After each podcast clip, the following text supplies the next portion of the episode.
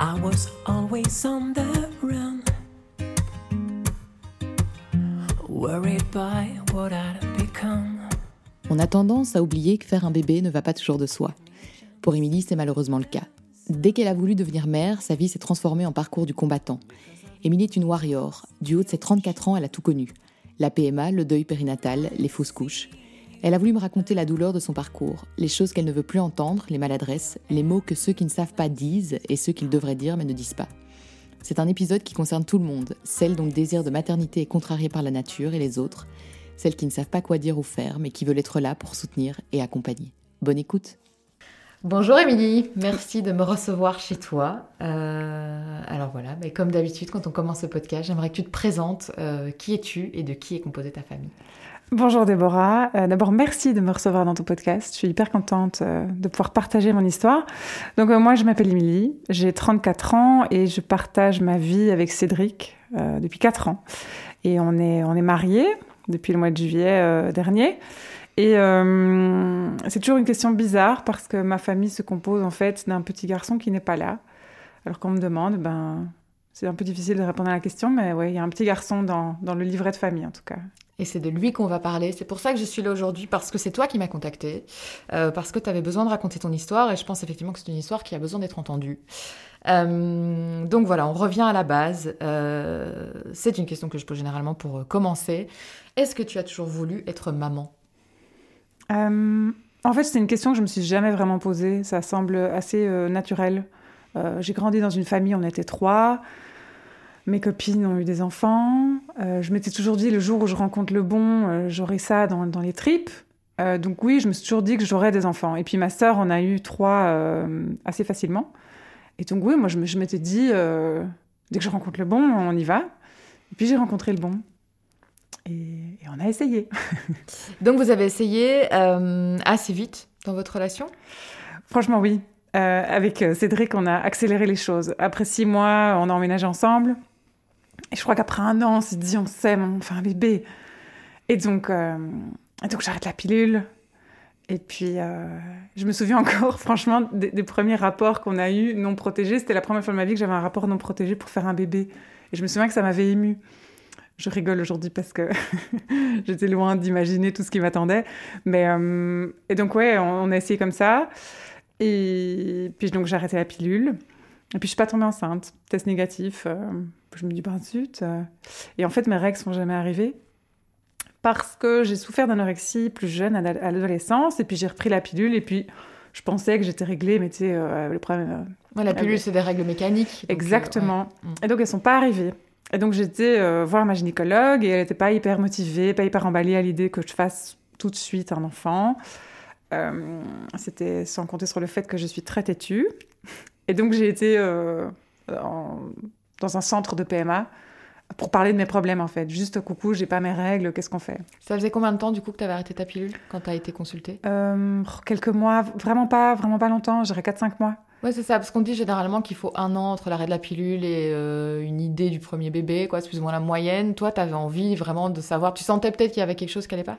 Mais en fait, dans, mon, dans, dans toute cette histoire, j'ai eu un peu de chance parce que j'avais pas mes règles.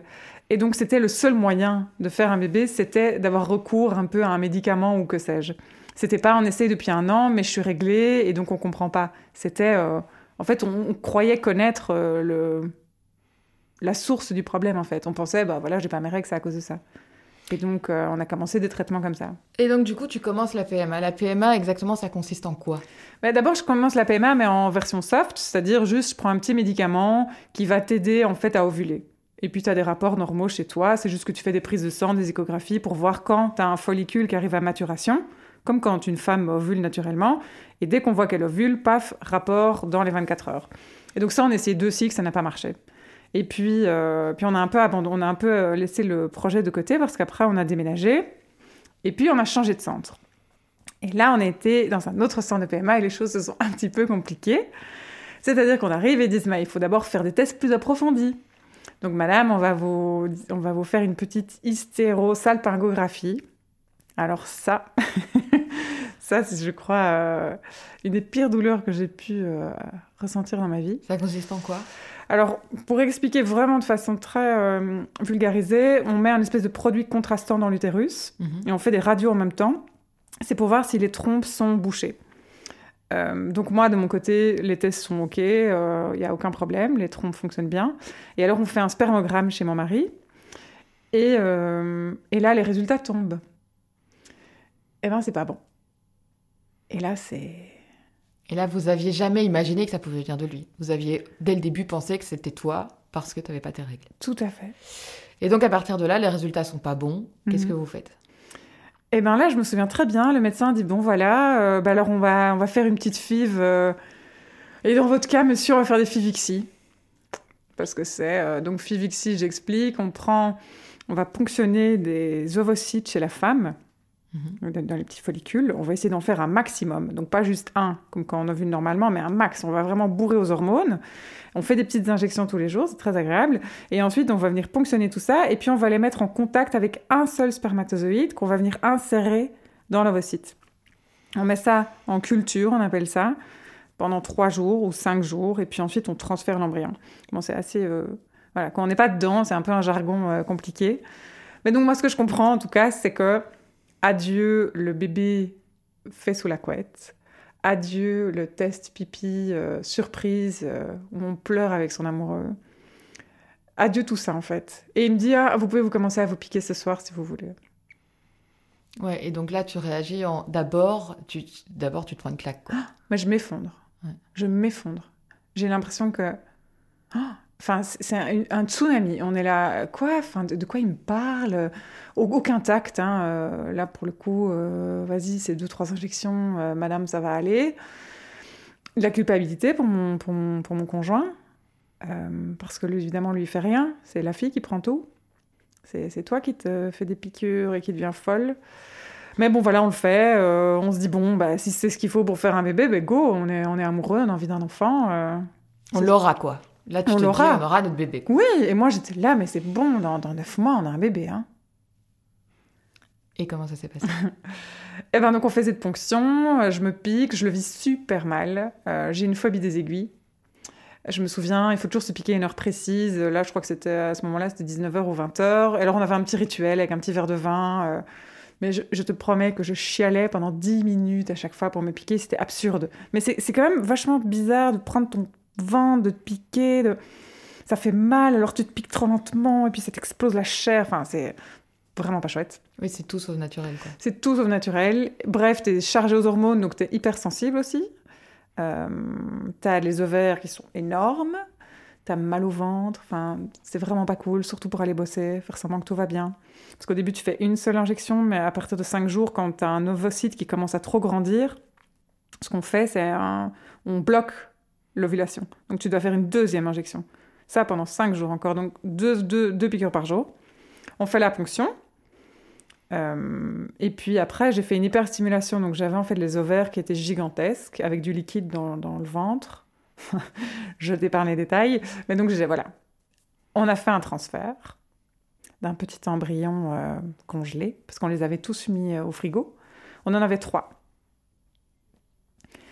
Et on a fait un transfert, et je crois que c'est un des plus beaux jours de ma vie. Je m'étais dit, j'ai pas droit à, à ce bébé couette, mais je veux que ce soit un moment d'amour, quoi. Je veux que ce soit un moment magique. Et euh, j'avais fait une playlist avec euh, de la musique classique, euh, du Chopin que j'adore écouter, tout ça. Et alors, je me souviens encore de la gynécologue qui rentre et qui dit Ah, aujourd'hui c'est en musique. Je dis oui, j'ai envie que ce soit un joli moment. Et c'était un moment hyper émouvant. Genre, je crois que j'ai pleuré au moment où on est venu me le mettre parce que c'était. En fait, quand on fait le transfert, ben donc on te fait une échographie, pel- enfin, justement pas pelvienne, mais sur le ventre. Mhm. Et euh, la petite madame vient installer un cathéter au fond de ton utérus. Et puis elle te présente ton embryon qui est dans une espèce de longue tige avec un petit liquide et qui dit c'est bien votre, votre embryon, il est très beau. Et alors elle vient te l'insérer, ça fait pas du tout mal. Et puis ça attend comme ça 10 minutes allongé et puis tu peux rentrer chez toi. Et je me suis dit ça y est, on a fait un bébé. Et alors tu dois attendre pendant 12 jours les résultats. Tu deviens dingue, vraiment dingue. Enfin, t'as l'impression que tu vas Oui, ta vie t'arrête et t'attends plus que ça, quoi. c'est l'enfer. Enfin, je peux imaginer que toutes les filles qui veulent tomber enceintes et, et qui ovulent, peut-être qu'elles attendent aussi comme ça, euh, impatiemment. euh, mais parce que là, en plus, ils t'appellent, ils te téléphonent, quoi. Donc, tu vas faire une prise de sang après 12 jours et ils t'appellent entre 16h et 18h. Et moi, il faut savoir, mon téléphone est toujours en silencieux, je supporte pas entendre mon téléphone sonner. Sauf quand il y a les résultats de la PMA qui tombent. Et donc, cette sonnerie, c'est. Tu vois ce numéro qui s'affiche, et au son de la voix de l'infirmière, tu sais. Et là, Oui. elle me dit. Et j'entends que c'est positif, quoi. Et, et moi, je crois pas une seule seconde. Et je. Oui, à la fois t'attendais et t'osais pas vraiment espérer, mais t'espères quand même. C'était. ouais. En plus, Cédric, je lui avais demandé, je sais pas, d'aller faire une course ou quoi. Elle a appelé un peu plus tôt que prévu, donc j'ai pu lui dire. Mhm. J'étais trop contente. Je- J'avais droit à ça, quoi. J'avais droit à lui faire la surprise quand même, même s'il savait que ça allait tomber, mais je lui ai dit. Et donc tu es enceinte. Et comment se passe ce début de grossesse? Euh, un peu dans l'angoisse, parce que j'ai perdu du sang après genre 10 jours ou quoi. On était aux urgences. Ils voyaient comme une petite poche à l'écho, mais c'était encore trop tôt que pour voir un embryon.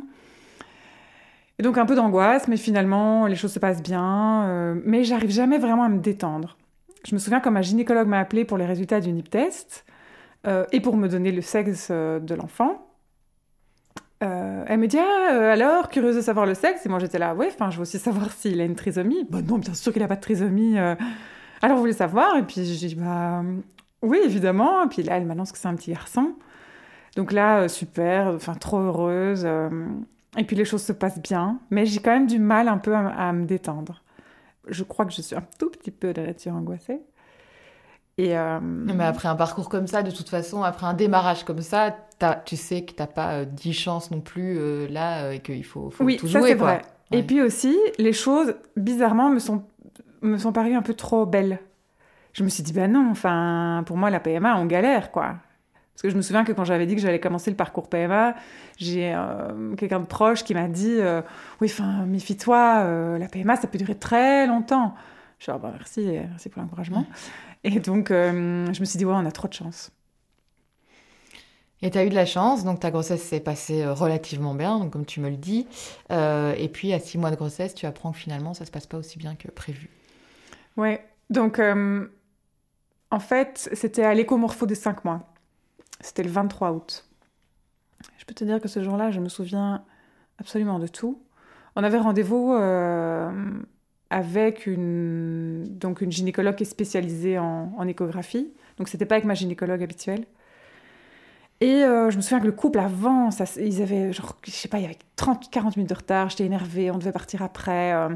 et je vois ce couple sortir en pleurs. Et je dis à Ced, euh, mauvaise ambiance ici. euh. Et je rentre dans cette pièce, il fait super sombre, parce qu'il y a juste, tu vois, son écran où- qui illumine la pièce. Il fait hyper chaud. Et euh, je m'installe sur la table, et alors elle dit, voilà, je vous préviens, je suis pas vraiment du genre à beaucoup parler. je vais vraiment bien tout analyser, et je ferai des commentaires quand j'aurai terminé. Elle fait des... Elle, commence, le crâne, tout va bien, le petit visage, on rigole parce qu'il est mignon. euh, il fait il alors ça me fait marrer. euh. Cédric est à ma gauche. Et puis elle passe euh, au thorax, et puis au ventre, et puis elle repasse au thorax, et puis. Je sais pas, elle insiste un peu, elle pousse beaucoup son ventre. Je me dis qu'est-ce qu'elle fait? Et puis là, elle dit Hum, Je vois quelque chose qui me plaît pas, ou quelque chose qui n'est pas normal. Et alors on dit euh, quoi euh Et là, elle dit euh, Je vois pas bien son poumon. Et, et puis, et puis j'avoue que je me souviens plus trop, mais elle parle de, d'un trou entre le thorax et l'abdomen, d'intestin, de poumon, d'hernie diaphragmatique. Mais il faut faire des examens plus poussés et tout ça. Alors là, moi, je, je m'effondre. Je, je comprends que c'est grave, parce qu'elle dit c'est grave, c'est rare. Et, et je me souviens que Cédric, à côté de moi, lui, euh, il tombe. Tout à coup, tout devient très sombre. Euh, ce qui était supposé être joli et doux et rempli de vie, en un coup, c'est une sorte de... Ouais, tu bascules dans, dans un truc que t'avais pas vu venir, que personne peut voir venir en fait. Ah non, non, non. Ton espèce d'insouciance disparaît un claquement de doigts. Un mot et c'est fini. Hernie diaphragmatique. Donc elle continue son examen. Et puis, et puis elle dit il faut faire une, euh, une amyosynthèse ou un truc comme ça, bref, une ponction du liquide amniotique. Euh, Est-ce que vous donnez votre consentement? Ben Oui, bien sûr. À partir de ce moment-là, tu es en mode automatique. hein. Euh, Donc, ma gynécologue m'appelle le. Enfin, bref, on quitte de là. On est complètement perdu dans la rue. Vraiment, je, me souviens, on savait plus où aller. C'était l'enfer. Ma maman euh, savait que j'avais rendez-vous et elle voulait, euh, elle voulait savoir comment ça avait été. Et donc je l'ai appelée. On avait beaucoup de retard et je me suis effondrée, quoi. Et euh,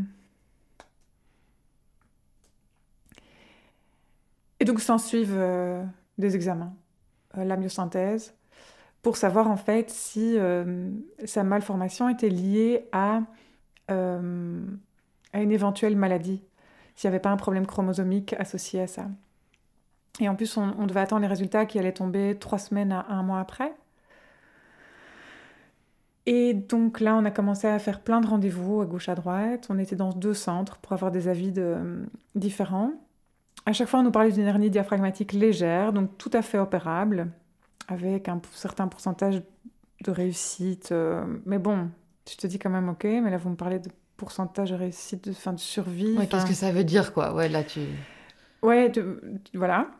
Et puis, euh, un jour, on fait une écho euh, habituelle, comme ça, avec ma gynécologue pour un peu voir. Et là, elle me dit, ah oui, mince, en fait, vous avez un placenta presque prévia avec insertion filamenteuse du cordon, je ne sais, je ne sais plus quoi. Euh, ça craint, il va falloir faire une césarienne à 34 semaines. Et là, on redemande les avis médicaux, et là, ils disent, malheureusement, avec un si petit, c'est vraiment un prématuré, euh, ce serait encore plus risqué, mais on peut quand même tenter, quoi. Donc nous, on y croit jusqu'au bout.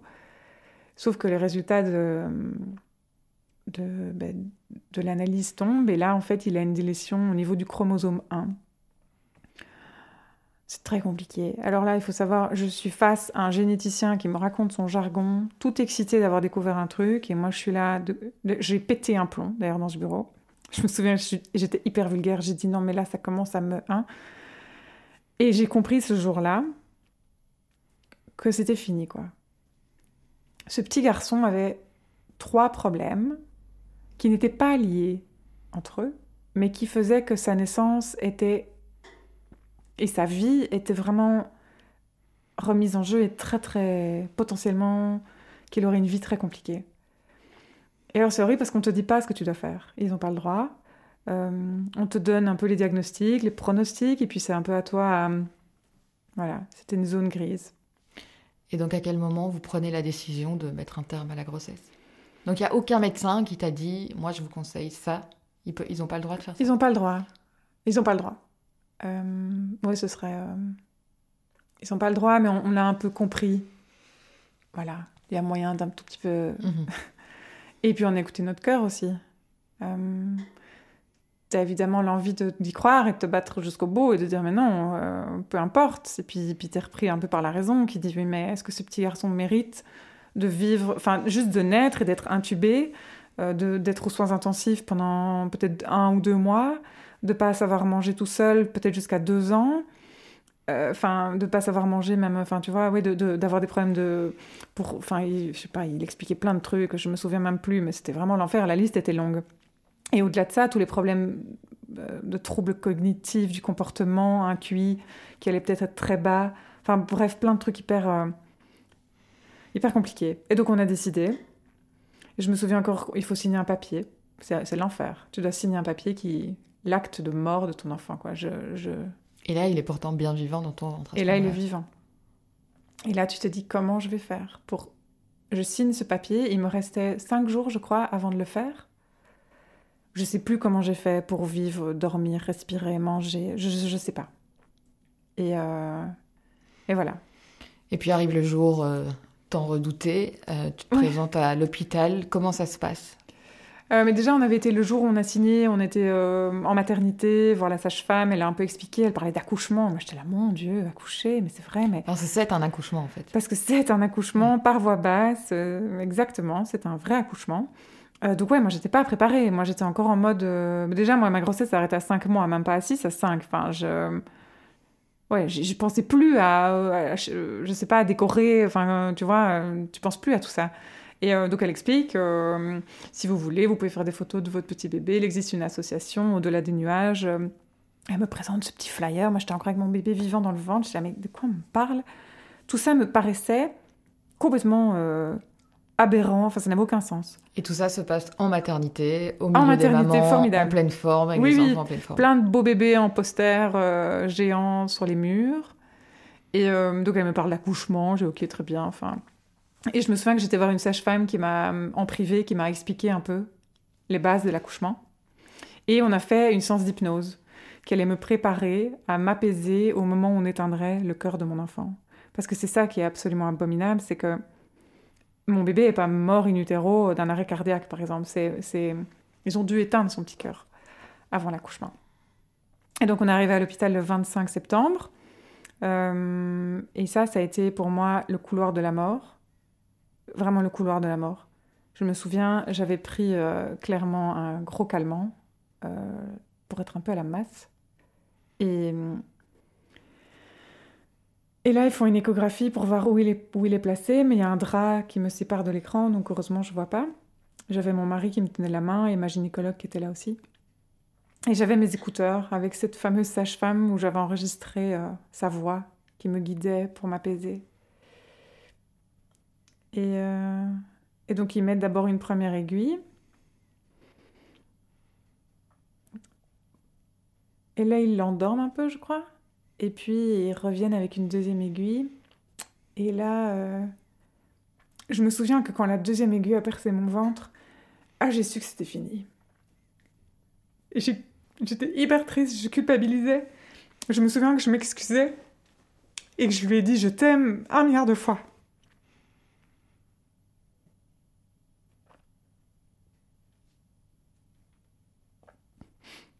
C'est juste que c'est la chose la plus improbable et la plus inhumaine que j'ai eu à faire, c'était ça.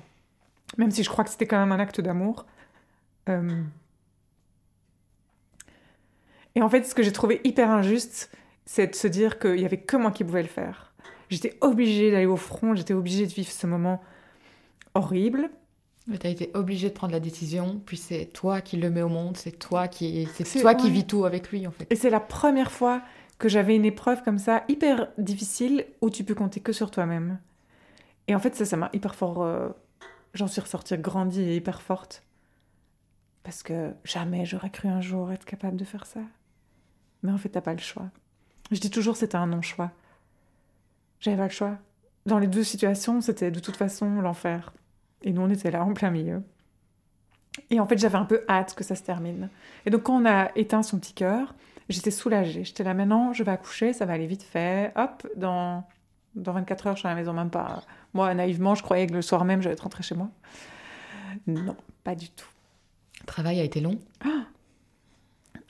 En parlant d'enfer, après l'enfer et encore l'enfer, l'accouchement a duré 34 heures. Ça a été euh, très, très, très, très, très euh, douloureux, long, éprouvant. Mais je crois que au-delà de la douleur physique, c'est euh, c'est de nouveau ce truc euh, insensé d'accoucher. Euh... Ah, t'es en salle d'accouchement. Donc tout ce temps où toi, tu as ton bébé mort dans le ventre euh, et que tu attends de donner naissance à un enfant sans vie, tu entends autour de toi des bébés qui pleurent. Ouais, et en plus l'expression dit donner la vie. Ouais. Mais t'entends surtout tous ces petits bébés. Mm. Et je me souviens que c'était, mais, improbable. Tu, tu trouves que les, les- les mamans euh, qui traversent euh, ce genre d'épreuve devraient être mises dans un autre service? Complètement. Surtout, euh, une fois qu'il est, euh, qu'il est, qu'il est arrivé, euh, on a voulu me mettre en maternité, donc dans une chambre. Alors là, je peux te dire que j'ai pris mon mec par le col et je lui ai dit, moi vivante, je ne dormirai pas ici. Et donc on a dû insister, franchement, je crois 4-5 fois. Et, euh, et finalement, on m'a mis en gynéco, je sais pas où, euh, je m'en foutais, je voulais juste pas entendre des bébés. Mais on vous mettra au fond du couloir. Non, par principe, je veux pas de ballon, je veux pas de famille heureuse qui viennent. euh, Tu as accouché, tu as eu ton petit, tu as décidé de le voir, parce que tu peux choisir. hein. Oui, donc ça aussi, ils nous avaient bien renseigné, vous avez le droit de le voir. Franchement, à l'hôpital, ils étaient vraiment, c'était une chouette équipe. Ils nous ont dit, vous avez le droit de le voir une fois, deux fois, trois fois. Vous, vous pouvez le voir autant que vous voulez. Vous pouvez passer autant de temps que vous voulez avec lui. Euh, et je me souviens que j'avais dit, ouais, euh, quand j'aurai poussé, euh, mettez-le moi sur le ventre. C'était mon rêve, je veux dire. Et je me souviens que ma gynécologue, hein, avant, me dit, bon voilà, il faut quand même que vous sachiez que votre bébé, il va être un peu abîmé. Parce qu'il est dans votre, dans votre ventre et qu'il fait une piscine assez chaude. Et que, ouais, il va être un peu, sa, sa peau va être abîmée. Ce sont des bébés qui ont la peau très très rouge, très très vive. Ça, ça fait un peu peur parfois. Donc, elle me prévient. Et euh, je dis, ouais, ok, on va, on va d'abord le mettre dans son petit pyjama et puis euh, vous me le présenterez. Sauf qu'après l'accouchement, mon placenta s'est pas décollé. Parce qu'évidemment, ça pouvait pas être un peu plus compliqué. Donc, j'ai dû me faire opérer en urgence. Euh, là, j'ai eu très très peur. Mon mari aussi, je crois. On a tous les deux cru que j'allais y rester. Finalement, je me réveille un peu à la masse à 2 heures du matin. Et là, je fais moi la maline. Je dis, ouais, j'ai quand même peur de le rencontrer. Et j'envoie, je me souviens, mon mari euh, en éclaireur, alors que lui avait dit qu'il n'était pas sûr de vouloir le, voir. Puis il revient et me dit euh, Il est trop mignon, il est tout petit. Alors je dis Ok, j'ai envie de le voir. Et je me souviens que c'est une infirmière qui le portait dans les bras. Il était habillé de son petit pyjama que j'avais acheté pour lui. Il y avait un petit bonnet et un nid d'ange qu'on avait reçu d'une association, Fil d'ange. Et je me souviens que j'ai fait la réflexion, c'est bizarre, je le reconnais pas. Truc absurde parce que je l'avais jamais rencontré ce petit garçon. Mais je l'avais pas imaginé comme ça, il avait la bouche ouverte et je crois que ça m'a perturbée. Alors elles lui ont fermé la bouche et elles se sont approchées tout doucement de moi avec lui. Et j'avais tellement peur de l'abîmer comme ça, alors elles me l'ont pris, elles me l'ont mis comme ça dans les bras. Et il était euh, parfait. Il était, euh, il était petit, il mesurait 36 cm, 900 grammes. Et hum, il avait des doigts très longs de pianiste. Et je me souviens que je voulais absolument... Je voulais voir son cordon ombilical. Et je me suis dit, tiens, c'est plus fin que ce que je croyais. J'ai voulu voir son petit zizi. J'ai voulu voir ses petits pieds. Il avait juste une goutte de sang qui sortait du nez, ça, m'a rendu triste. Et euh, mon plus grand regret, c'est que j'ai jamais soulevé son bonnet. Et donc je sais pas s'il avait des cheveux. Et ça, ça me hyper triste.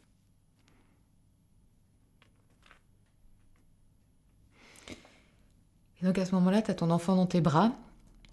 Et évidemment, ça s'arrête pas là, parce que l'enfer, c'est euh, c'est toutes les décisions qu'ils vont prendre ensuite.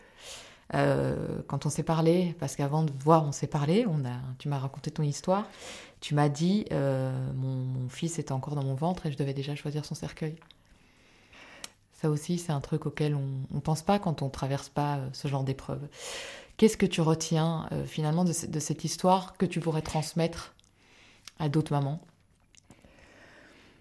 Que hum, au début, je crois que c'est pour n'importe quel deuil, on a l'impression que vraiment on s'en remettra jamais. J'ai toujours cru que je pourrais plus jamais rire. J'ai toujours cru que je pourrais plus jamais profiter d'un seul moment. Mais en fait, le temps guérit clairement les blessures. C'est une vérité absolue. Euh, et je trouve aussi que le deuil, c'est très, euh, c'est pas linéaire. C'est-à-dire que un jour ça va, le lendemain ça va pas, et puis ça reva. C'est pas euh, un jour après l'autre, ça va de mieux en mieux. C'est pas tout à fait vrai. Mais euh, bizarrement, ce qui m'est arrivé a été comme une sorte de cadeau, quoi. Il y a un moment donné où la colère fait place à la résilience. Ça demande du temps. hein. Euh, Moi, au début, on me parlait de résilience, j'étais là, mais taisez-vous tous. Mais quand ça arrive, tu trouves un sens, en fait, à ça. Ta colère se transforme juste en force et en...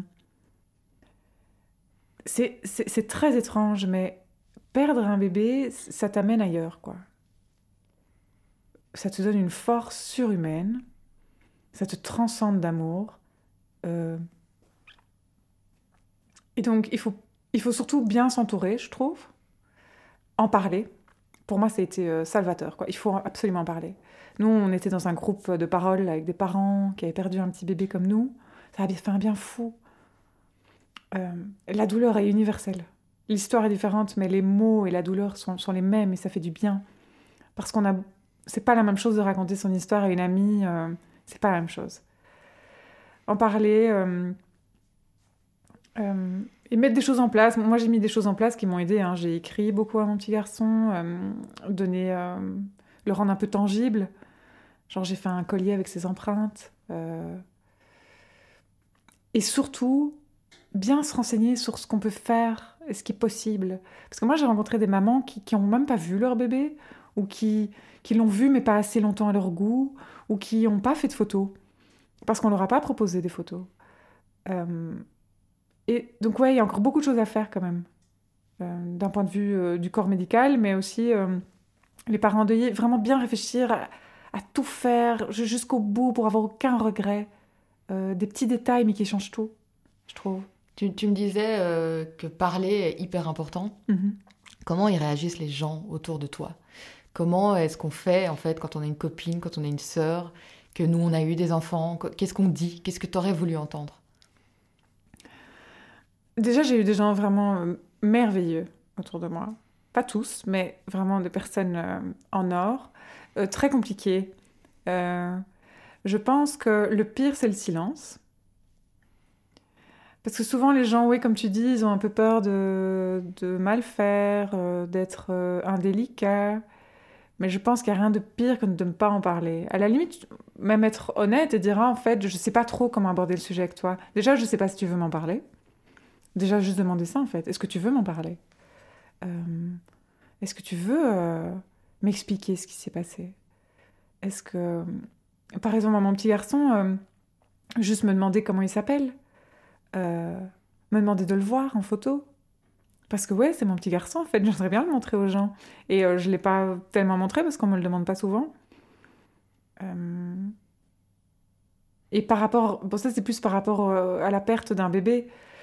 Et la PMA, euh, il y a tellement de choses à pas dire. Mais là on va en parler parce que tu- ton parcours euh, de maman ne s'arrête pas euh, à ce petit garçon que tu n'as pas, dont tu n'as pas prononcé le prénom. Non. Je sais pas si tu as envie de nous dire comment il s'appelle ou si c'est un truc qui est compliqué encore pour toi. euh, il s'appelle Elliot. J'ai mis très longtemps à dire son nom, mais aujourd'hui je le dis euh, avec plaisir. euh, Elliot. Donc Ouais. ton parcours ne s'arrête pas à Elliot, il a continué. Euh, et de nouveau, c'est pas simple euh, ce qui se passe derrière. Donc tu as repris euh, très vite le parcours PMA. Je pense que ça concerne tout. Sincèrement, je crois que quasiment toutes les femmes qui ont perdu un bébé in utero ou à la naissance veulent tout de suite refaire un bébé. Vraiment, moi, c'était viscéral. et je pense que c'est là où j'ai vraiment voulu être maman. C'est au moment où j'ai perdu en fait mon bébé, où j'ai perdu Elliot. J'étais là, non, mais moi, il me faut un bébé. Et donc on a recommencé et je suis retombée enceinte. Donc on a mis le deuxième embryon congelé qu'on avait. Alors là, le plus beau cadeau, c'était euh, le 20 décembre que le résultat est tombé. Nous, on était, mais je me vois encore à table avec mon mari dire Ah, ben là, c'est bon, dans neuf mois, ça c'est pour nous. Euh, je sens que c'est une fille. euh, Enfin, on s'en On a payé, Ah oui, euh, on, a, on a déjà ah vécu le pire, il peut Oui. plus rien nous arriver quoi. Et là, on se croyait invincible, genre un signe. Sauf que le 2 janvier, j'ai fait une fausse couche. Alors là, ça a été euh, la, chute euh, absolue parce que tu cumules le deuil de mon bébé d'avant, puis ça, euh, enfin voilà, c'était très très très très compliqué. Euh, heureusement, j'ai un mari plus que formidable, donc on, s'est- on est sorti de ça, mais ça a vraiment été un traumatisme pour moi, cette fausse couche. Tant dans la façon dont elle est arrivée, dont elle a été traitée par l'équipe médicale, le manque d'informations que j'avais. euh. C'était une fausse couche précoce Oui, coup? oui, c'était à sept semaines. En un coup, j'ai eu des douleurs de règles, on a été en PMA euh, en urgence. On a été reçus par un médecin pas du tout, pas du tout empathique. Moi, je ne vois rien à l'échographie. J'adore, je fais un bon accent bruxellois alors qu'elle n'a pas du tout d'accent quand elle le dit. Et euh, je dis, mais c'est normal, je suis en train de le perdre là. Je, je me vidais de mon sang. Et donc elle m'a dit, ben, euh, je suis désolée, voilà, il n'y a, pas d'embryon, quoi. Il était euh, en train de s'évacuer. Et donc été aux toilettes et je l'ai senti passer. Et ça, ça c'est... euh, Ouais, c'est... Pour celles qui ont vécu une fausse couche, sentir ce truc passer en toi, c'est d'un. C'est un arrachement. Et puis après, euh, vous pouvez faire une petite prise de sang pour voir si le taux HCG euh, a bien diminué. Mm. Et, puis, et puis merci d'être venu. Quoi. On vous envoie la facture. Et toi, Ouais, tu les fausses couches toi. sont pas non plus pris en charge de façon empathique, et, alors qu'on le sait, les statistiques Mhm. euh, sont. C'est dingue, c'est une femme sur trois, je crois. Une... ah, ouais, femme en sur fait, trois, une femme sur quatre. ouais, quand tu tombes enceinte, tu as une chance sur quatre de faire une fausse couche. Ouais. Et c'est vrai qu'on n'en parle pas. C'est un peu un, un non-événement, quoi. En fait, finalement, dans ton parcours euh, de, de maman, euh, de future maman, parce que c'est tout ce Mhm. que je te souhaite évidemment, euh, il y a énormément de tabous. Toi, tu as, été confrontée un peu à tous les tabous le deuil périnatal, Ah oui. la PMA, la fausse couche. Ah oui, moi j'ai- Ouais. trois tabous. Trois tabous, trois épreuves. Euh, ouais, ouais, c'est vrai. Mm. Trois tabous. Et c'est tellement dommage parce que le, allez, euh, le deuil périnatal touche moins de femmes, heureusement, même si finalement les fausses couches sont aussi considérées comme, comme touchant au deuil périnatal. Mais euh, ouais, je comprends pas ce, ce, ce silence par rapport à tout ça parce que ça fait partie de la vie finalement. euh. ouais, ça fait partie Mm. de la vie. Un peu d'humanité, ça fait pas de mal. euh. Et donc moi, je me souviens que quand j'ai fait ma fausse couche, on n'avait pas dit qu'on avait fait un nouveau transfert. Donc personne n'est au courant. Et donc évidemment, j'ai- appelé ma maman en pleurs. Et, euh, et puis je me souviens qu'un jour, j'ai appelé, une- enfin j'en ai parlé avec une collègue qui m'a dit, euh, ah je savais pas que tu avais déjà recommencé. Et le déjà, oh c'est bête, mais tu vois, c'est bien la preuve que chaque mot est mal interprété. Euh, et donc c'est très très difficile. En fait, d'un côté, tu as envie que les gens t'en parlent, et de l'autre, euh, les mots, t'as pas envie de les entendre. quoi. Exactement. Ouais. C'est vraiment ça. Tu as envie qu'on t'en parle, mais c'est pas juste. Alors t'es là, ouf, non, Ouais. arrête, tais-toi. C'est c'est dingue. Il y a eu un, troisième embryon implanté. Ouais, donc ça c'était. Donc il y a eu le Covid, merveilleux Covid, qui a mis euh, la PMA en parenthèse, entre parenthèses, et ça, ça a été très difficile. Quand ça a réouvert, on a, on a retenté le coup, et là, euh, négatif. Et là aussi, petite gifle. Je m'y attendais pas à être si triste, mais en fait, je me suis dit, tiens, c'était comme si c'était les frères et sœurs d'Eliott. Ils étaient à trois dans le frigo, et il n'y avait plus. C'était fini. Ça, ça m'a ouais, rendu triste. Et surtout, tu te dis, tu dois recommencer les injections, la ponction. Et donc ça, on a recommencé en octobre. Ponction, on n'a eu qu'un seul embryon. Je te dis pas euh, ma tête. Merci. Un embryon. Hyperstimulation, donc euh, de nouveau des ovaires euh, comme des noix de coco. Et transfert avec un petit embryon frais, donc de nouveau très émouvant, petite musique. et bam, je tombe enceinte. Sauf que là, tout de suite, elle, me- elle, elle me dit euh, Oui, euh, le résultat est positif. On ne dit jamais vous êtes enceinte. Ils font très attention à ce qu'ils disent. Ils disent le résultat est positif, mais le taux est euh, très bas. Bon, bref, en gros. Ça prend pas, quoi. Ouais, enfin, moi, je n'y crois pas trop à votre histoire. Donc, tu dois refaire une prise de sang 48 heures après pour que ton taux ait doublé. Et là, ça stagne. Et puis, je recommence 48 heures après, ça augmente, mais pas assez. Bref, ça a été un jeu comme ça, infernal pendant presque un mois. Et puis, on est enfin arrivé au taux où tu peux faire une échographie et tu peux voir s'il y a une poche, un sac gestationnel. Et là, il le voit. Je retourne après, on voit un embryon avec un cœur qui bat. Mais on te dit, euh, le sac gestationnel est trop petit. Donc, euh, ça va pas marcher, quoi. Mais voir ce tout petit point clignoter, ah, si près du but de nouveau. Et, et donc, on retourne. Et alors, ils me disent voilà, le cœur a arrêté cette fois. Donc, euh, vous allez pro- probablement l'évacuer euh, toute seule. Allez, bonne journée. Et toi, de nouveau, tu rentres chez toi et t'attends. Hein alors, ta vie est à l'arrêt. Parce T'attends de vider à ce mais t'attends de faire ta fausse couche. Mm. Donc, et le- ça, le médecin, il comprend pas. Oui, mais madame, il faut continuer à vivre. Bah non, moi je t'explique, je veux pas aller faire mon petit Deleuze et puis en un coup avoir des crampes et ils ont un peu du mal. euh, Mais le pire, c'est. euh, Enfin, moi, j'en ai parlé sur le blog. J'ai fait une fausse couche aussi il y a des années. Et euh, la sensation, oui, on- je crois qu'on la traverse toute au moment où on te dit ça prend pas. Tu bouges plus. T'attends. Oui. T'attends que ça sorte, en fait. Oui, donc moi j'attendais. Et finalement, c'est pas venu, donc j'ai dû prendre un médicament qui déclenche des contractions. Mm. Et alors, ça aussi, je m'en rappelle, j'adore ce médecin, il est vraiment très cool. Mais il a quand même un petit problème de... pour réaliser. Enfin, je sais pas, il est un peu. Ouais, c'est un peu comme des règles, il m'a dit. Mm. quand même, euh, déjà, vous n'avez pas d'utérus, donc vous ne savez pas ce que c'est des règles. Et puis non, une fausse couche, pas, c'est pas des règles. hein. Et euh, surtout que ce médicament, c'est une crasse. Moi, ça a un effet secondaire euh, comme à mon accouchement d'Eliott, c'est-à-dire des frissons. J'ai l'impression que je vais crever de froid, fièvre, maux de tête abominables. Et de nouveau, tu, le sens passer, Et voilà. Et donc là, on en est là. Tout ça s'est passé. T'en es où aujourd'hui? Eh bien, on a décidé de changer de centre parce qu'on en a discuté. Euh, on va faire maintenant ce qu'on appelle une FIVIXI avec DPI, euh, diagnostic préimplantatoire. C'est-à-dire qu'on va venir analyser les petits embryons pour voir s'il n'y a pas des anomalies chromosomiques, euh, ce qui nous évitera bah, une éventuelle fausse couche. Parce qu'il faut savoir qu'une fausse couche, généralement, c'est causé par un problème chromosomique. Donc, euh, Et après tes fausses couches, il y a eu des analyses. Tu sais que c'était dû à ça? On, on fait des Euh, analyses. ben ça, c'est aussi une très bonne remarque que tu fais parce que la deuxième fausse couche, on a voulu, on a voulu euh, récupérer euh, l'embryon. Donc je te dis pas comme c'est glauque aussi. Hein. Intellect, ton petit pot, euh, vas-y. Enfin, c'est vraiment n'importe quoi. Heureusement, mon mari, il est génial. c'est lui qui fait ça. hein, parce que moi, je suis, moi, je vois du sang, je tombe dans les pommes. Donc, mais donc là, on n'avait rien trouvé. Et la première fausse couche, ce qui est trop dommage, c'est que j'étais à l'hôpital et que le médecin n'y a même pas pensé. Et ça, le généticien m'a dit. D'ailleurs, je passe un message à toutes celles qui nous écoutent. Si un jour vous faites une fausse couche et que vous avez le courage de récupérer l'embryon, c'est hyper intéressant pour la génétique et même pour vous, pour pa- parfois comprendre en fait ce qui s'est passé.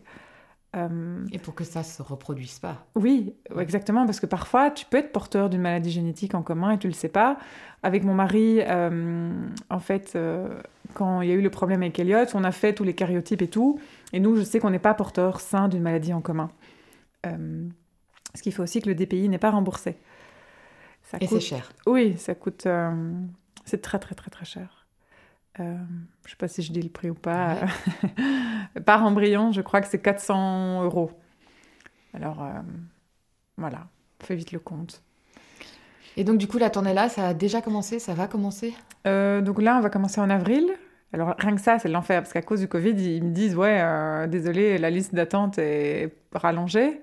Alors, quand ils m'ont dit Vous pouvez commencer le 6 avril, moi j'étais là en syncope, j'étais là, non, mais je veux bien un peu attendre, mais il y a quand même des limites. Donc, ouais, le 6 avril.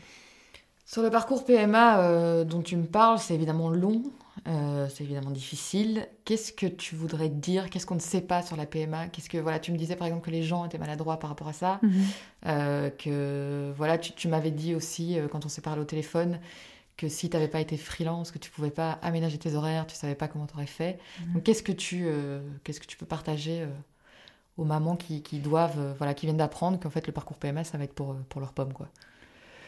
Euh, J'ai envie de dire, en fait, il faut pas être trop pessimiste dès le début. faut se laisser un peu de jus.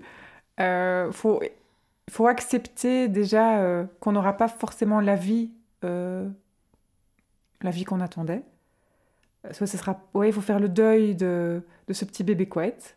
Il faut faire le deuil de ça. Mais c'est finalement, c'est pas très grave. Euh, il faut essayer de se dire que la PMA est un moyen absolument merveilleux pour essayer d'avoir un enfant. Essayer de le voir un peu comme un ami et comme un- un- une épreuve qui te renforce, mais tellement. C'est franchement un peu un tout petit cadeau. Pas tous les jours, je ne le dis pas tous les jours, mais quand je suis dans une bonne journée, je me dis, ça, te- fait grandir, ça ça te- Moi, parfois, je me regarde dans la glace et je dis, regarde, toi, t'avais peur des aiguilles, t'avais peur de tout, et en fait, t'es capable de, plein de choses. Il faut continuer à y croire. Et le plus important pour moi, c'est de ne pas se victimiser. J'ai été fort un peu dans le fatalisme comme ça, tu vois. Ah, Le sort s'acharne, regarde, je perds un bébé, je fais des fausses couches. Non, il faut sortir de ça, quoi. Et il y a un truc aussi, j'aime pas ce mot lâcher prise, parce qu'on on l'utilise à toutes les sauces et que ça me fatigue. Mais cette espèce de prendre un peu de recul et accepter que tu peux rien changer, que c'est comme ça, ça t'aide quand même un peu. Et un truc qui, moi, change vraiment ma vie, c'est de me dire que je dis- on dit souvent, et je l'entends aussi aux femmes qui sont en PMA, je serai heureuse que quand j'aurai enfin mon enfant dans les bras. Mais je pense que c'est la plus grande erreur qu'on peut faire, parce que il faut pas remettre son bonheur à plus tard. Il faut pas mettre son bonheur comme si le bonheur dépendait de quelque chose d'extérieur à soi, et encore moins d'un pauvre petit bébé qui a rien demandé. Parce que si on met tout notre bonheur sur ses épaules en disant Ah, c'est toi qui vas nous rendre heureux, mais pauvre enfant Et il faut essayer de profiter de ce qu'on a, c'est-à-dire de. Moi, j'ai un amoureux merveilleux, et c'est déjà très bien. Et dans un tout petit coin de ma tête, je me dis, et ça c'est quand même important, c'est possible que je n'ai jamais d'enfant vivant. Je veux que ça reste une option, qui n'est pas horrible, qui n'est pas la fin du monde. C'est pas ce dont j'aurais voulu, clairement. Mais il y a des vies très heureuses sans enfants. On peut trouver de l'amour ailleurs. Donc ça, je crois que c'est important. Parce que c'est une phrase qu'on dit souvent, mais ça marchera d'office. Tu seras d'office maman un jour. Eh ben moi je dis non, c'est pas vrai. moi j'y crois plus. Après avoir perdu un bébé et deux fausses couches, tu prends du recul en fait. Tu te dis ben non, c'est possible que j'en ai jamais. Tu t'es posé une limite. Tu t'es dit euh, j'irai jusque là et après j'arrête? Ou tu te hmm. dis euh, j'irai jusqu'à euh, tout ce que j'ai et, je verrai bien? Eh ben, ça c'est une très bonne question parce que c'est c'est une phrase qu'on entend souvent en PMA. Les femmes disent souvent jusqu'à quand j'accepterai ça? Et je crois que les femmes sont des battantes et des, des vraiment des guerrières, des louves, des... Oh, on est bien plus fortes que les hommes pour ça. Ça, j'en suis persuadée, vraiment. Donc jusqu'à quand? Eh ben en fait, je crois juste, je, je, sais pas. Je sais pas le dire parce qu'en fait, à chaque fois, je me dis, je vais arrêter. Et puis, tu as cette envie dans les tripes d'avoir un bébé. Alors, tu vas jusqu'au bout, je crois. Il y a un terme que tu n'aimes pas, c'est mamange. C'est un terme qu'on dit, au, c'est comme ça qu'on appelle les mamans qui ont perdu un bébé. Comment euh, est-ce que tu te définis aujourd'hui? Est-ce que tu es maman, au fond de ton cœur? Est-ce que le fait d'avoir eu ce petit Elliot dans tes bras a fait de toi une maman? Hmm. En effet, j'aime pas le terme mamange. Alors pourquoi? Je me sens pas maman au quotidien. Tu vois, je suis pas là à, me réveiller, à m'occuper de mon petit garçon. Euh, en fait, je me suis sentie maman pour la première fois quand je lui ai acheté son petit pyjama et que j'ai mis euh, des petites nominettes. J'ai lavé son pyjama comme si ça allait être un enfant euh, né vivant. Là, je me suis sentie vraiment maman. Et parfois, je me sens maman quand on va le voir on a répandu ses cendres euh, dans un joli endroit. Mais ouais, je me sens pas. Moi, je me sens pas mamange. Je... C'est très difficile quand on m'a déjà demandé vous avez des enfants? Et je suis là, oh, qu'est-ce que je réponds J'ai l'impression que si je dis non, je le trahis. Et si je dis oui, je commence dans des explications, de nouveau, comme c'est un peu un tabou, ça les gens vont dire oh là. Alors je vois hein, la tête. Et je suis là, zut, j'aurais mieux fait de me taire. Mais c'est plus fort que moi, je suis comme ça. Et donc, je dis parfois, ça m'est déjà arrivé de répondre oui, j'ai un petit garçon, mais euh, il, il, est plus, il est plus ici. Il est parti. Enfin, il est. Ouais. Tu vois, c'est difficile de dire un enfant mort, par exemple. Tu vois, moi, j'aime pas dire Elliot est mort. Moi, j'aime bien. Euh, par exemple, je trouve ça plus joli né sans vie que mort-né. Mort-né. C'est horrible, mort-né. On préfère se dire qu'il est né, mais qu'il avait plus de vie en lui, quoi. Mm. Parmi les choses qui t'ont aidé et qui t'aident encore, c'est les podcasts, vu qu'on est euh, dans un podcast. Est-ce que tu peux euh, me dire euh, voilà, qu'est-ce que tu as écouté, qu'est-ce que tu as entendu qui t'a vraiment fait du bien? Que ce soit sur le deuil périnatal ou que ce soit sur la PMA Ouais, j'écoute beaucoup de podcasts et c'est génial d'entendre d'autres histoires. J'aime bien entendre des histoires aussi. J'aime bien les happy endings, ça c'est cool. Hein mais quand, quand tu galères encore, t'aimes bien entendre des histoires d'une fille euh, qui n'a pas forcément encore son bébé dans les bras. Et hum, je trouve que c'est toujours inspirant des filles euh, qui, malgré les épreuves, arrivent quand même à arrivent encore en fait à vivre quoi. Et moi, de temps en temps, ça fait des petites claques. Genre oui, la PMA ne me définit pas. Je ne vis pas. La, la PMA n'est pas moi. La PMA c'est à côté. Et quand j'entends ça, je me dis oui, c'est vrai. Je parce que c'est vrai que quand on est dans un cycle PMA avec les injections, les rendez-vous et tout, en fait, on pense qu'à ça. On ne pense qu'à ça. Et, de temps en temps, j'ai envie de dire à la PMA, non, maintenant, tu me fous la paix. Et je te mets de côté et je respire. Je suis un être humain, je suis une femme avec un corps. Et ça, ça fait du bien. Et donc moi, par exemple, les podcasts PMA m'ont quand même aussi un peu aidé euh, à me sentir euh, comprise, avoir l'impression d'appartenir à un énorme univers de PMA, parce que moi, dans mon entourage, il n'y a personne qui est concerné par le sujet. Et ça m'a aussi, je crois, aidé à prendre des distances, à pouvoir un peu en rire et à accepter de faire des pauses. C'est la première fois de ma vie que là, je fais une vraie pause PMA qui est décidée pas vraiment par moi, mais que j'accepte entièrement. Et dans les podcasts, il y a pas mal de filles quand même qui disent que c'est important ça. Oui, tous ces podcasts sont, sont, juste sublimes en fait, je trouve. Euh... Et puis ça aide à parler de tout ça parce que parce qu'on n'en parle pas. De temps en temps, il y a un petit article qui sort parce qu'une star a perdu son bébé, alors on parle de deuil périnatal pendant deux semaines à travers le monde, et puis hop, ça s'essouffle. Il y a une autre chose dont on ne parle pas, euh, tu m'en as parlé brièvement, donc tu as un mari formidable. Comment est-ce que le couple traverse ça? Comment est-ce qu'on épargne son couple? Parce qu'on veut un enfant, mais on est toujours euh, un couple amoureux. À la base, le socle, il est là. Exactement, à la base, le socle est là, et c'est clair que moi, je dis toujours à 7, j'ai l'impression qu'on a eu 100 vies, qu'on a 90 ans, et qu'on... Ouais, on a vécu tellement de trucs. Euh, comment est-ce qu'on survit à ça à deux? Mais déjà, il faut avoir de la chance d'avoir un homme à l'écoute, très tolérant, très patient. Mais je pense que la, la clé, c'est de juste parler, de dire ce qu'on ressent, d'accepter le chagrin de l'autre, parce qu'il faut aussi savoir le l'entendre et le cueillir quand toi, tu es aussi touché par tout ça. C'est parfois très compliqué, c'est un peu, un peu, tu vois, on, on se balance nos, nos chagrins euh, mutuels. Mais je dis toujours que le, tous ces deuils, finalement, on les vit encore mieux à deux parce enfin je sais pas comment expliquer mais on est tous les deux concernés de la même façon par ce chagrin c'est pas comme si euh, Cédric perdait un, membre de sa famille que je pouvais juste être là pour l'épauler là en fait on est à deux on est un peu l'épaule de l'autre quoi euh, et pour sortir de ça il faut aussi s'accorder des moments un peu euh, de repos ne pas s'oublier en tant que couple c'est très très compliqué Mais ça fonctionne, quoi. Tu vois, euh, un chouette resto euh, hors Covid, un voyage. Nous, on a fait quand même un beau voyage à Bali après la mort d'Eliott. Genre deux semaines après, on est parti pendant deux semaines. Déconnecté, quoi. Et se protéger l'un l'autre. Et se rappeler aussi qu'un couple, c'est toujours faire l'amour sous la couette, même si on n'y a pas droit pour le bébé. Exactement. Parce que ça aussi, j'imagine que c'est compliqué. Alors ça, c'est un truc ultra tabou. On parle jamais de sexe entre mamans, mais c'est vrai.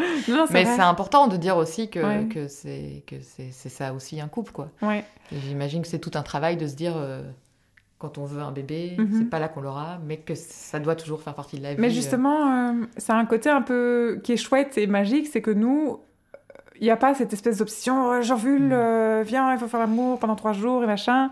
C'est par pur plaisir, euh, c'est beaucoup plus... Euh, naturel. Beaucoup plus naturel. Après, clairement, je ne vais pas le cacher, mon corps est vachement meurtri. c'est très violent, la PMA. C'est des échographies à tout va, là, à 7 h du matin. D'ailleurs, ça me fait toujours rire quand il dit attention, c'est froid. Je dis, vous inquiétez pas, c'est pas le froid qui me dérange, hein, c'est la longueur du bâton, comme ça, dès le matin. Enfin, tu vois, c'est plein de trucs comme ça. Et puis même moi, euh, l'image, le, corps et tout, c'est compliqué, quoi. Euh, pour tout, pour ta peau, pour tes cheveux, enfin, c'est quand même des hormones assez importantes que tu donnes comme ça à ton corps. Et, euh, et j'avais tendance à foncer toujours tête baissée, non, moi j'y vais, moi je continue, je m'en fous. Et en fait, je crois que mon corps est bien content là de faire petite pause tranquille, bien méritée. Qu'est-ce qu'on peut te souhaiter du coup pour cette année? Hmm. Que ça prenne? Le 6 avril, c'est ça? Bah, Le 6 avril, on commence les injections. Alors qu'est-ce qu'on peut me souhaiter? Je dis même plus tomber enceinte, parce que je t'avoue que j'ai peur d'être enceinte. Pour moi, être enceinte, c'est plus euh, un, monde merveilleusement rose et, joli. Mais je voudrais juste un bébé vivant. Euh, trouver surtout de la paix en fait. Et je commence vraiment à la trouver. Je vois de la lumière, je J'arrive à plus être dans ce truc, euh, mes petites pantoufles de chagrin. Euh. et ça fait du bien. Bah merci Émilie pour ton honnêteté et tes confidences. Et euh, ben voilà, on pensera fort à toi du coup. merci beaucoup. Merci. Quand j'ai coupé le micro, on a continué à discuter avec Émilie. Elle s'est rendue compte qu'elle avait oublié de me dire à quel point les grossesses des autres femmes lui font du mal. Elle m'a demandé si je pouvais ajouter un message à la fin de cet épisode pour vous en toucher un mot. J'ai hésité, ne sachant pas trop comment formuler les choses, Mais ce n'est pas mon histoire de maternité, c'est la sienne, et si c'était important pour elle, ça l'est pour moi aussi. Émilie m'a dit qu'elle était jalouse des grossesses des autres et qu'elle s'en voulait de l'être. Dans un long message qu'elle m'a adressé, elle me dit Le pire, c'est de s'en vouloir d'être jalouse, de culpabiliser alors qu'on doit déjà survivre à son propre chagrin et aux épreuves terribles d'un parcours PMA qui engendre bien des désillusions. Elle sait que d'autres femmes touchées par la PMA, le deuil périnatal, les fausses couches, ressentent la même chose qu'elle. Quand je suis confrontée à une annonce, je ne peux pas me réjouir, me dit-elle, c'est impossible. C'est le rappel violent d'un désir d'enfant inassouvi. Elle m'explique que cette jalousie, elle n'en veut pas non plus. Elle s'impose à elle. Émilie voulait juste vous dire que cette jalousie ne faisait pas d'elle un monstre d'égoïsme, mais elle aimerait que ce sentiment difficilement avouable soit entendu. Émilie demande aux mamans heureuses, celles dont le ventre s'arrondit et qui ont envie de crier leur bonheur sur tous les toits, de ne pas juger la jalousie de celles qui ont du mal à concevoir un bébé. Ne nous jugez pas, on souffre déjà assez comme ça. Merci pour elle d'avoir écouté ce message jusqu'au bout.